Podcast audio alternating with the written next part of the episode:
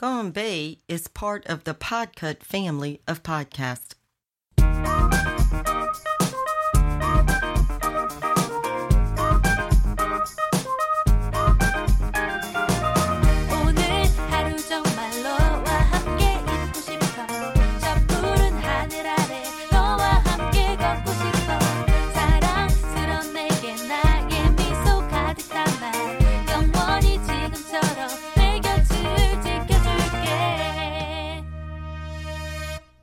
Bonjour à tous, c'est Gonbe. Bonjour Jo. Salut Pour cet épisode un peu spécial, Jo sera mon invité. Je te laisse te présenter en quelques phrases. Bah alors salut, je me présente. Donc je m'appelle euh, Jonathan, on m'appellera Jo. Je suis le copain de Lexine et c'est avec elle que je partage mes pérégrinations et mes voyages euh, en Corée et, et ailleurs. Et de quoi allons-nous parler aujourd'hui, Jo Toi, l'homme de l'ombre de Gonbe. Ben, on va vous parler de la Corée et de la Corée versus la Corée, un petit peu de la Corée du Nord, de la Corée du Sud, euh, de, cette guerre, de à quoi ça ressemble. On, on va pas vous faire un exposé de, de deux heures ni rien, on va juste vous parler de quelques petits faits sympas et de choses pas forcément très connues. C'est vrai que plus de 30 ans après la chute du mur de Berlin le 9 novembre 1989, il reste encore un reliquat de la guerre froide quand même, on peut en parler, le 38e parallèle nord, où, enfin, c'est quand même assez fou de se dire que c'est encore là, c'est la guerre froide, et c'est un des endroits où les États-Unis et euh, l'URSS ont pu se friter en toute impunité, et c'est les Coréens compris. Mais du coup, finalement, moi, je me dis, parler de Corée versus Corée, c'est pas intéressant si on parle pas un petit peu de la France, le pays du fromage et de la baguette. On n'en parle pas assez, je trouve, au quotidien. Et c'est parce qu'en fait, pendant notre voyage, c'était un peu rigolo. On a, On, a un petit peu découvert ça en fait. Et il y avait le mémorial de la guerre des deux Corées, qui est un, un très beau musée sur la guerre. Un peu étrange de se dire c'est un mémorial et euh, la première chose qu'on voit quand on arrive, c'est des chars d'assaut, des, euh, des fusils mitrailleurs, des canons, des avions et des hélicoptères d'assaut. Mais bon, c'est un mémorial.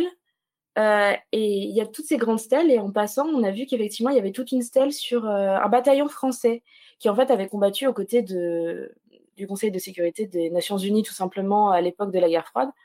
Moi, c'est quelque chose, alors j'écoutais pas trop en histoire, mais je crois qu'on m'en a pas trop parlé non plus. Non, Et j'avais trouvé ça super intéressant de voir que euh, finalement, même si on n'en parle pas trop, quand on parle de la guerre froide, on parle surtout du bloc euh, au niveau des États-Unis, de l'Europe, etc., de Cuba, et de voir qu'en fait, il y a eu ce conflit armé qui a été un des seuls conflits armés de la guerre froide, et que ben, la France a participé, et que ça a d'ailleurs bien aidé les, relations qu'on a avec la Corée du Sud, parce qu'au final, on est quand même en bon terme avec la Corée du Sud. Du coup, c'était rigolo. Moi, j'avais découvert ça et j'avais trouvé ça un petit peu intéressant, voilà, histoire de faire un petit côté un peu historique. Pas de drama pour une fois. Et on est globalement apprécié par les Coréens. Je pense qu'il y a un petit peu de ça aussi. Surtout les anciens. Ouais, parce que bah, c'est vrai que ça, ça c'est quelque chose qu'on a, qu'on a pu voir et tout ça. Et c'était un peu rigolo de voir cette, euh, cette petite stèle pour les, les combattants français, alors que on n'en parle jamais, alors que c'est un, truc assez, assez énorme.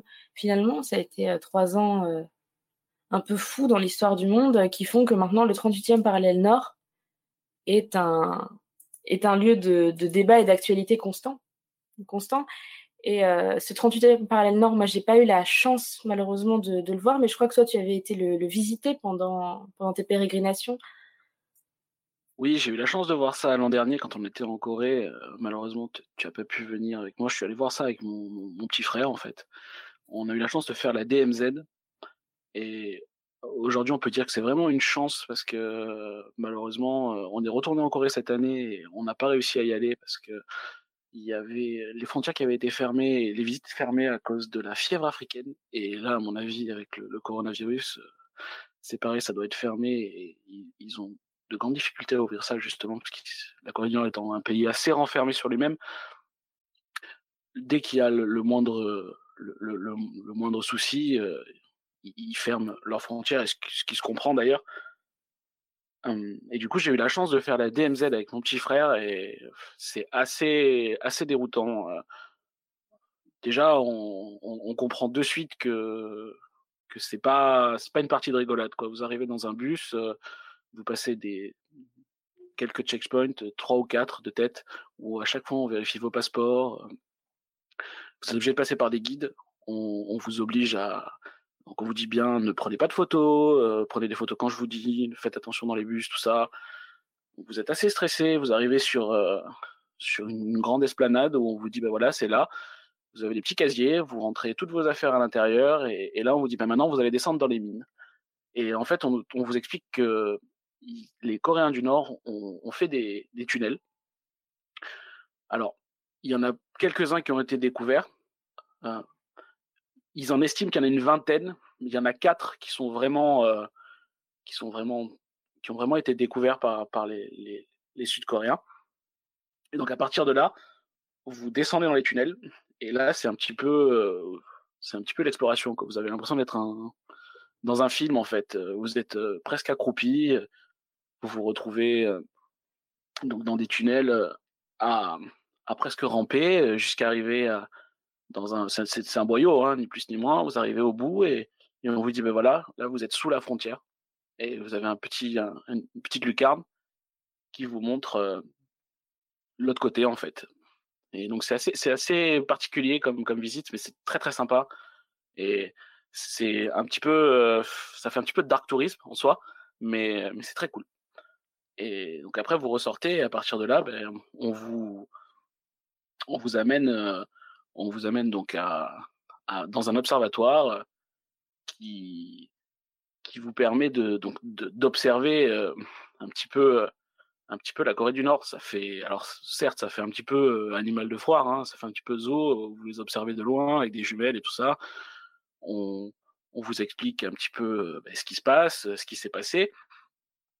Et la, chose très intéressante euh, dans, tout ça, surtout, c'est que le, on vous explique surtout que les, les Sud-Coréens ont aucun, aucune haine envers les Nord-Coréens, parce qu'en fait, ils comprennent bien que bah, ils sont comme eux, en fait. euh, ils, se retrouvent là parce que parce que c'est comme ça, et, la population, elle y est pour rien, et, et s'il y a des soucis, c'est parce que, ben, en fait, euh, c'est quelque chose qu'ils a dépassé, et c'est un petit peu le problème des Américains, et, et, des Russes, et des Chinois, et tout le monde s'est mis là, et, voilà.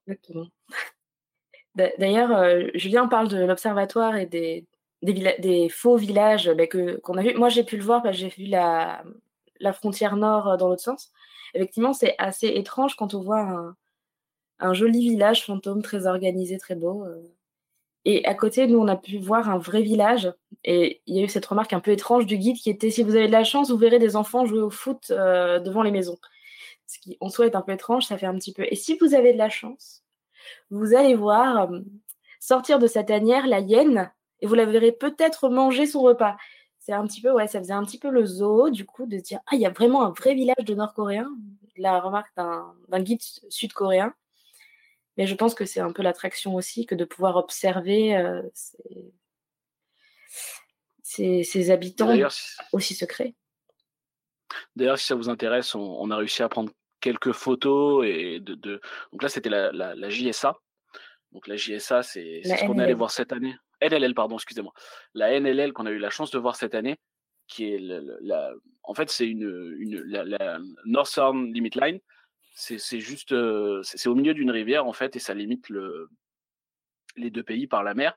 Et à partir de là, c'est là où on voit euh, les villages fantômes et tout ça aussi. On, a eu la chance de pouvoir faire quelques photos. euh, c'était un petit peu compliqué parce que c'était via les jumelles et tout ça. Donc, euh, c'est pas très, très, très, très sympa comme photo, mais on arrive à voir et à imaginer un petit peu le truc. Et, du coup, on, les mettra sur, le, sur les réseaux de Gonbei euh, si, ça intéresse des gens pour voir. Mais en tout cas, la, NLL était moins in- intéressante en soi parce qu'il y a moins de choses mais il y a des, petits facts qu'on savait pas et qu'on a appris aussi. par exemple, moi j'ai appris en faisant un petit peu des recherches tout ça qu'il y a eu une, guerre du crabe en fait dans cette zone-là.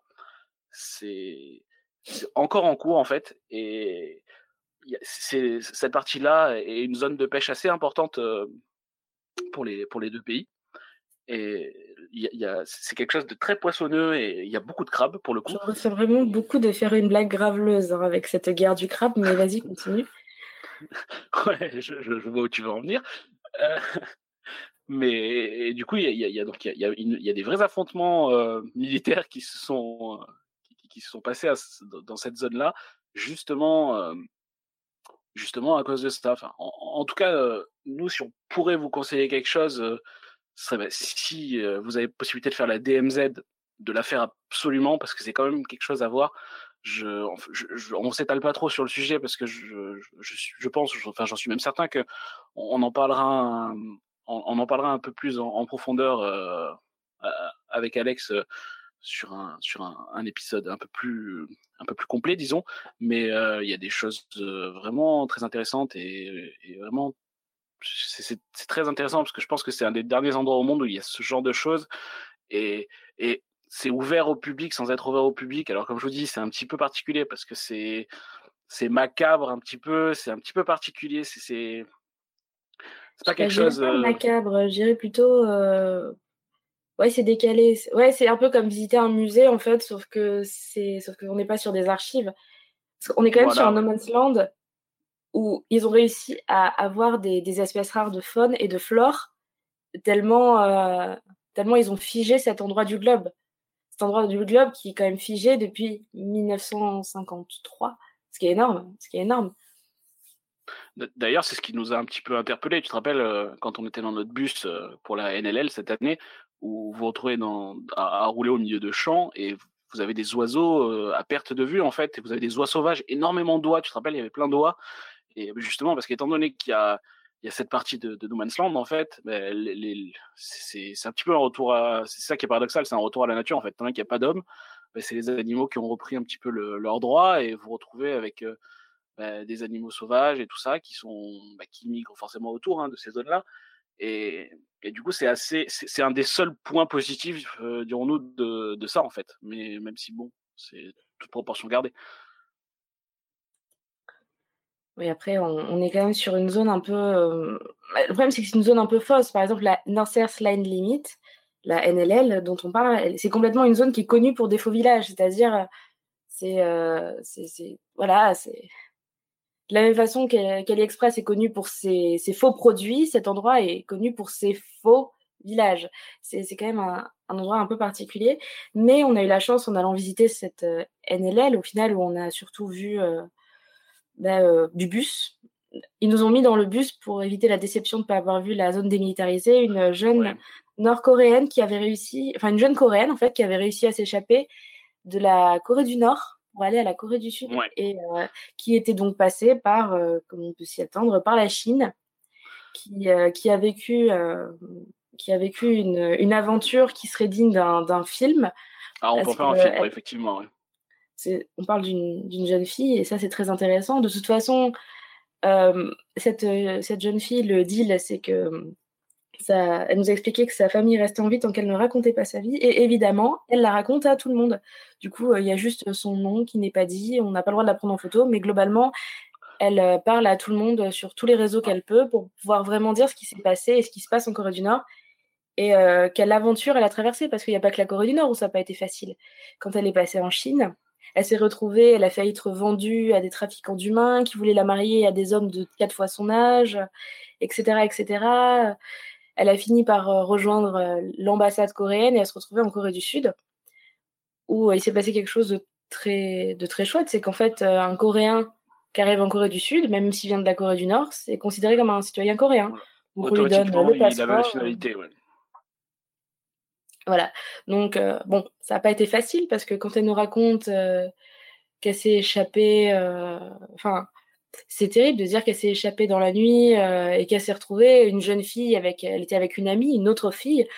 On sait qu'être une femme, c'est pas forcément facile dans tous les pays du globe, mais alors deux jeunes filles seules qui s'échappent d'un pays totalitaire en passant par un pays qui n'est pas non plus connu pour, qui n'est pas un pays sécuritaire, enfin qui n'est pas sûr pour les jeunes filles, enfin pas sûr du tout puisqu'elles ont elles ont quand même dû s'échapper de trafiquants de, de jeunes d'humains, trafiquants d'humains, enfin, se dire par où elle est passée. Et le pire, c'est quand elle raconte sa vie, sa vie en Corée du Nord, elle, euh, elle en parle, enfin, elle, en, elle a répondu à toutes les questions qu'on pouvait poser. D'ailleurs, il y a des gens dans le bus qui n'avaient aucune limite concernant les questions, donc on a pu apprendre des choses vraiment très pertinentes. Ouais. Notamment je- quelqu'un qui a demandé euh, Mais vous avez des nouvelles de vos parents depuis que vous êtes partis? Sont-ils morts? Donc voilà, donc. euh, pardon, je, te coupe un peu, je, réagis à une personne qui parle dans le live. Euh, oui, bien sûr, on peut aller en Corée du Nord euh, et apparemment, vous avez tous dû voir hein, récemment sur YouTube, euh, il y a un YouTuber qui a réussi à y aller assez facilement d'ailleurs. Oui, bien sûr, on peut y aller sans problème. Après, c'est toujours pareil, on peut aller en Corée du Nord, mais pff, moi, c'est pas forcément quelque chose qui m'intéresse en soi, parce que être encadré par euh, des guides et des militaires et qui vous disent quoi faire, quoi prendre en photo, pourquoi, qui parler, comment parler, c'est pas forcément euh, comme ça que je vois le, le tourisme en fait. Euh, C'est surtout qu'on encourage un petit peu quelque chose qui n'est pas forcément très, très bien. Oui, on est surveillé de très près. Tu peux, Conan Oui, le oui, barbare, on ne peut pas prendre de photos. Enfin, on peut prendre des photos, mais que des villages, des faux villages, des choses qu'on a le droit de prendre en photo, en fait. C'est, Voilà, on peut faire que ce qu'ils ont décidé qu'on pouvait faire. En fait, si tu veux, t'es- t'es t'es- euh, encadré du, du début à la fin et on te dit, euh, on te dit quoi faire, on te dit, on, tu, tu peux pas euh, vraiment te balader librement. Alors, enfin, tu as une, une- un semblant de, de liberté hein, en, en soi parce que t'es pas quelqu'un qui te tient la main tout le temps non plus, tu vois. Mais euh, mais tu peux pas faire ce que tu veux, tu vois. Tu peux pas, tu peux pas faire les photos que tu veux, tu peux pas faire comme tu veux, tu vois. Les les, les magasins, tout ça. Je vous invite, euh, si vous avez pas vu, hein, on fait un petit peu de pub quelqu'un qui, qui en a pas besoin en soi, hein, mais vous avez le roi des rats qui a fait une vidéo récemment sur ça où il est allé justement, il explique bien ça, il montre bien ça où c'est pas compliqué d'y aller, c'est possible d'y aller mais c'est pas la chose la plus enfin faut être préparé quoi. Moi j'ai mon petit frère par exemple qui voudrait aller voir justement pour ça. Il voudrait aller voir ce que c'est justement et il hésite justement à, faire un voyage en Corée du Nord pour voir ce que c'est.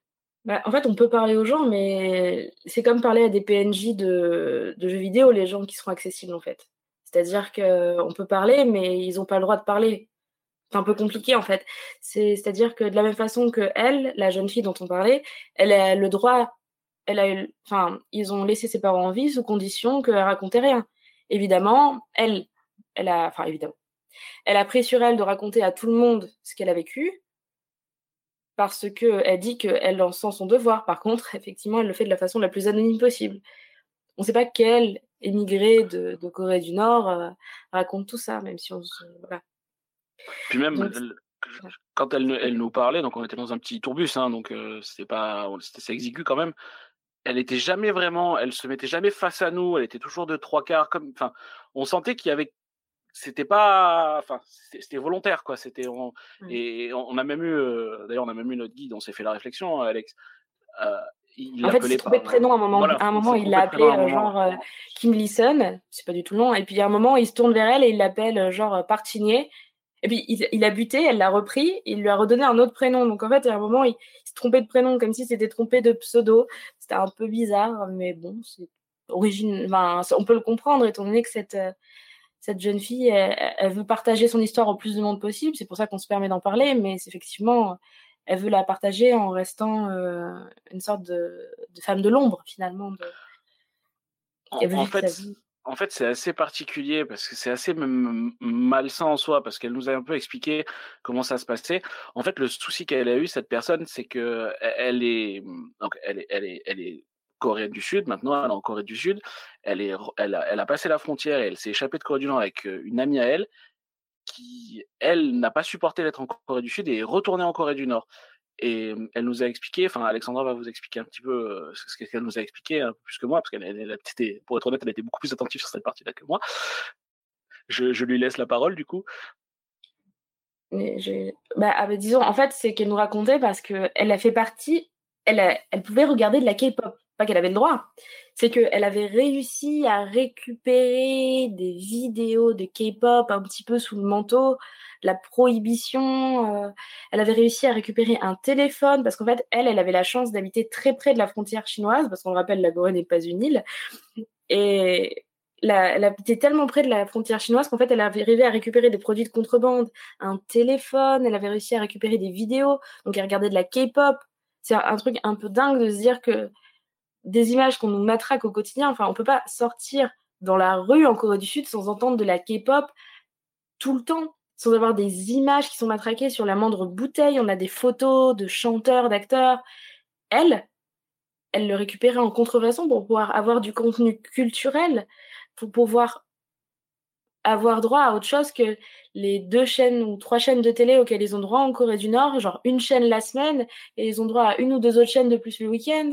Et si jamais on essaie de capter les chaînes étrangères, c'est la peine de mort. Enfin, c'est c'est-à-dire que même des simples vidéos, elles, c'était sous le manteau.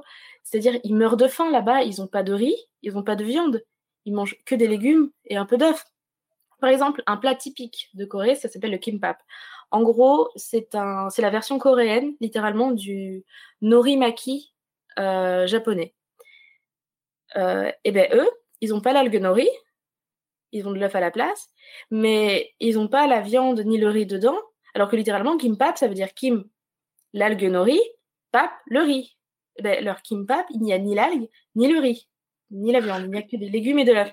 Ils crèvent de faim, etc. Et Et- ça, c'est des choses. euh, il faut quand même rappeler que c'est pareil, on en parlera un peu plus en profondeur, mais c'est quand même euh, un, pays où il y a eu une famille qui a fait des milliers et des milliers de morts quand même. Il y a, pas si longtemps. Je veux dire, c'est pas, c'est quand même assez, euh, c'est encore contemporain quoi. euh, moi, ce que je trouve dingue, c'est que nous, à côté de ça, euh, je veux dire, il y a des pays où il y a la famine, famine et tout, mais là, enfin, ils sont, enfin, entre la Chine et la Corée du Sud, la Chine, c'est un producteur de masse d'énormément de choses, et notamment de viande et de nourriture. Et ces gens-là, ils, sont, ils sont tout seuls, ils, ils meurent de faim. Euh, S'ils veulent aller se faire hospitaliser et tout, bah, s'ils amènent pas eux-mêmes leurs médicaments, elle nous racontait, bah, Ouais, ils n'ont pas forcément ça, oui. trop de médicaments non plus. Que, enfin, c'est c'est assez impressionnant. Elle disait que bah, tous les jours, il fallait euh, vanter les, mérites et chanter les louanges du leader suprême et qu'on pouvait même pas, limite dans l'intimité, on n'osait pas dire du mal et tout. C'est des choses que nous, on a connues dans l'histoire. Il y a, mine de rien, pas si longtemps. Mais c'est moi, je trouve ça incroyable que, enfin, on en soit encore là. Donc, le 38e parallèle, encore euh, à la date du 1er février 2020, ils encore là. Bon, après, là, ça commence à être en débat. Effectivement, il y a des meilleures relations entre Pyongyang et Séoul. Mais moi, c'est un truc, euh, c'est un truc que je trouve assez, assez impressionnant au final. Et, euh, à chaque fois qu'on voit ce choc des Corées, parce qu'au final, par exemple, au niveau culturel, ils se sont. Il y a toujours eu trois royaumes en Corée, etc.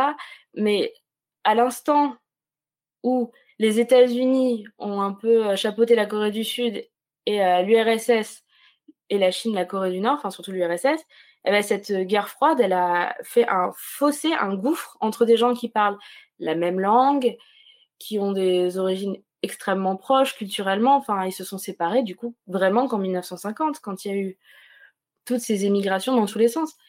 Et de se dire que ben là, par exemple, ben, on va en Corée du Sud. Moi, je vais en Corée du Sud. Si je si j'arrive à boire une bière cul sec, je suis la superstar. En Corée du Nord, si on boit une goutte d'alcool, on est passible de la peine de mort. Voilà, il y a- Je, je sais pas si vous avez, vous avez vu passer ça. euh, Il y a quelques articles qui sont passés récemment. Il y a, alors après c'est toujours pareil, hein, c'est filtré et refiltré euh, mille fois, mais il y a, il y a eu un, un, un- un incendie ou des incendies euh, récemment en, en Corée du Nord. Il y a une personne qui a été condamnée parce que sa maison a brûlé et avant de sortir de sa maison, elle n'a pas sorti les, elle n'a pas sorti les portraits de, des leaders et elle a été condamnée pour ça en fait. C'est assez, c'est assez particulier. C'est vraiment, euh, c'est, c'est, c'est, c'est presque euh, apeurant en fait. Ouais, mais après, dans... tant qu'on est dans les, dans les news sur la Corée du Nord, il, y a quand même... il s'est quand même passé un truc de dingue récemment. Je ne sais pas si vous avez vu, mais la tante de Kim Jong-un avait disparu en 2013. Qu'est-ce qui s'est passé? Mais c'est un truc de fou. Quand Kim Jong-il est décédé, c'était elle un petit peu qui était devenue la, la régente. Voilà, c'est Kim Kyong-hui. Elle, euh, elle faisait beaucoup pour Kim Jong-un, c'était ben, sa tante, mais elle l'a beaucoup encadré, beaucoup aidé, sauf que son mari a été arrêté pour corruption en 2013, donc deux ans après le début de sa pseudo-régence. On lui a, on l'a accusé de trucs de, de fou. Et qu'est-ce qui s'est passé? Il a été exécuté et juste Kim Kyong-hui, elle a disparu. Elle a disparu de partout. Elle était morte, c'était un truc de fou. Qu'est-ce qu'elle était devenue et tout ça C'était limite un roman d'espionnage. Et qu'est-ce qui s'est passé? Non, il faut quand même se dire que le 26 janvier, elle est apparue tranquille, au premier rang d'une tribune officielle, juste à côté du, du leader Kim Jong-un et de son épouse, mais et c'est juste, enfin, là tu parlais de, tu parlais de non-transparence, de filtrage. Là, on est quand même sur un truc. Nous, depuis notre point de vue, la dame a disparu en 2013, haute trahison, etc. Et là, elle réapparaît mine de rien, comme si de rien n'était. Ça faisait six ans que tout le monde était convaincu qu'elle était morte, enlevée, échappée, on ne savait pas. C'est, enfin, c'est des, des retournements de situation qu'on ne verrait que dans des soap opéras. C'est qu'est-ce qui se passe? Voilà. Et malheureusement, à l'étranger, on se dit surtout qu'est-ce qui se passe euh, parce que là, il y a des, un échec de négociation avec Washington. Ils sont plus trop copains. Enfin, ils n'ont jamais été copains du tout avec le Japon, mais là, euh, entre la Corée du Sud qui bloque le Japon et la Corée du Nord moment, ouais. et la Corée du Nord qui est complètement bloquée avec Washington, notamment au niveau des, des négociations sur le nucléaire et les missiles balistiques. Et on a cette histoire, mais de dingue. Enfin, c'est comme si, euh, c'est comme si on nous faisait réapparaître. Moi, je sais pas. Enfin, euh, enfin, genre Kennedy, euh, dix ans après, qu'elle a, salut, c'est moi. c'est, un truc de fou. Enfin, moi, ça me, c'est encore une fois la Corée du Nord et la communication. euh, à chaque fois, c'est à chaque fois, c'est des retournements de situation euh, 360. Enfin, bon. après, voilà. c'est- C'est-à-dire qu'on n'a même pas besoin de drama quand on a des, des situations euh, ubuesques comme ça. C'est, enfin, je sais pas si vous aviez vu passer l'actualité, mais moi, quand j'ai vu ça, ça m'a, ça m'a assise.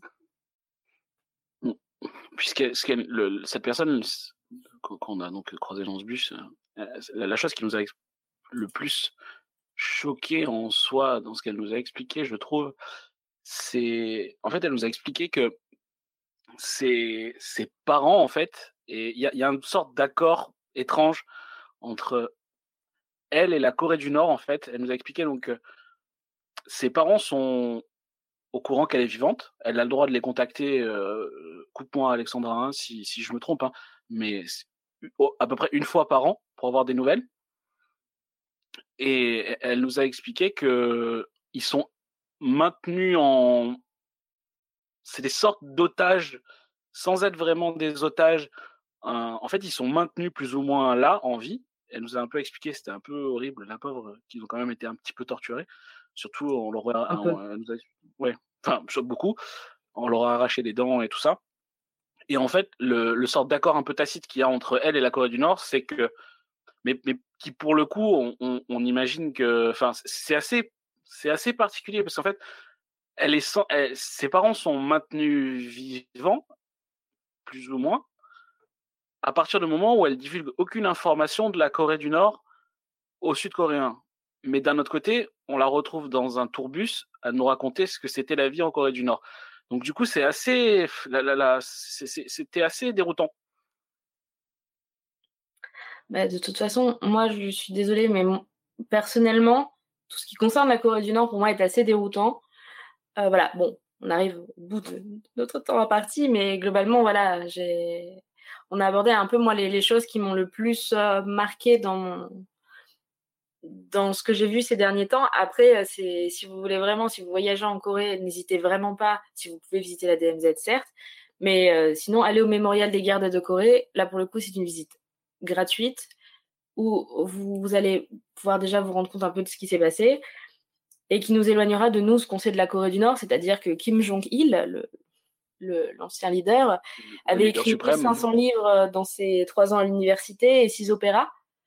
Que voilà, que, que Ouais, qui il aurait appris à trois vierge, ans, euh, euh, a inventé le burger. euh, Enfin, ces choses-là, c'est nous, c'est ce qu'on, c'est ce qui nous fait un peu ricaner sur la Corée du Nord. Mais mine de rien, euh, c'est c'est de la propagande, ni plus ni moins. hein. C'est c'est ce qu'on a eu à, à d'autres époques et, et ce qui se passe là-bas, c'est c'est le pire, c'est que moi, des fois, ça me semble incroyable. Par exemple, l'histoire de la tante qui réapparaît euh, dans les médias, mais comme un cheveu sur la soupe, on sait pas d'où elle sort. Enfin, moi, c'est un truc, euh, je vais te les. Voilà, donc je sais pas toi ce que tu. Ce que Et- te- et je- ce je- que- Voilà. Alors, je, je- je réponds juste euh, à Charles qui me demande si on, on doute pas un petit peu de la réalité de ce qu'elle raconte. On, on peut toujours douter, effectivement, mais hum, le, je, je- honnêtement, je pense pas.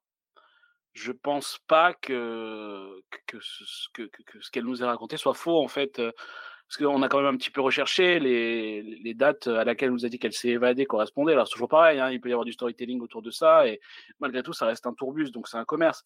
Mais honnêtement, je, je pense pas.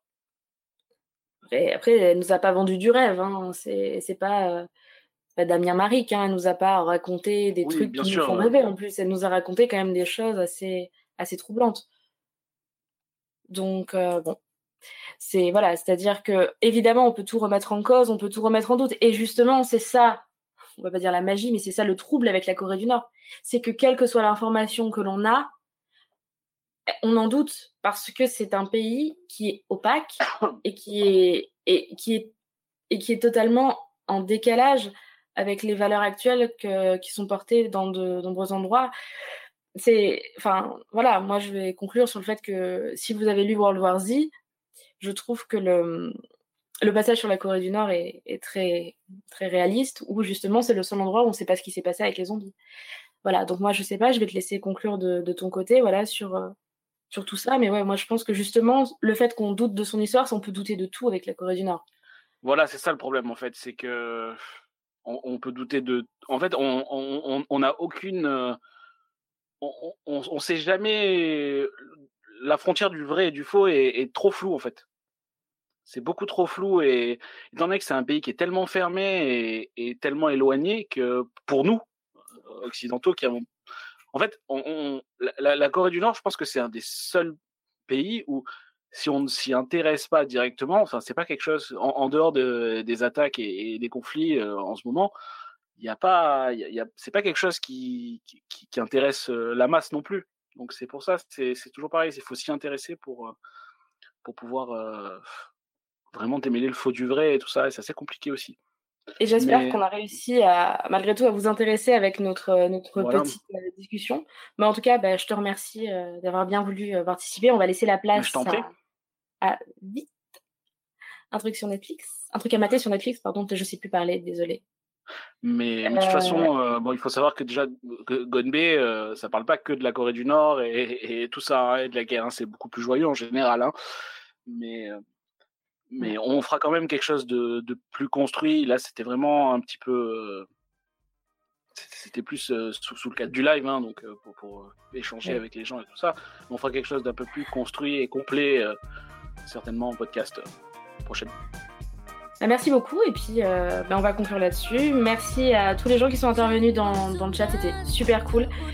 Et euh, on fait plein de bisous et à bientôt sur Gunbe. À bientôt, bisous.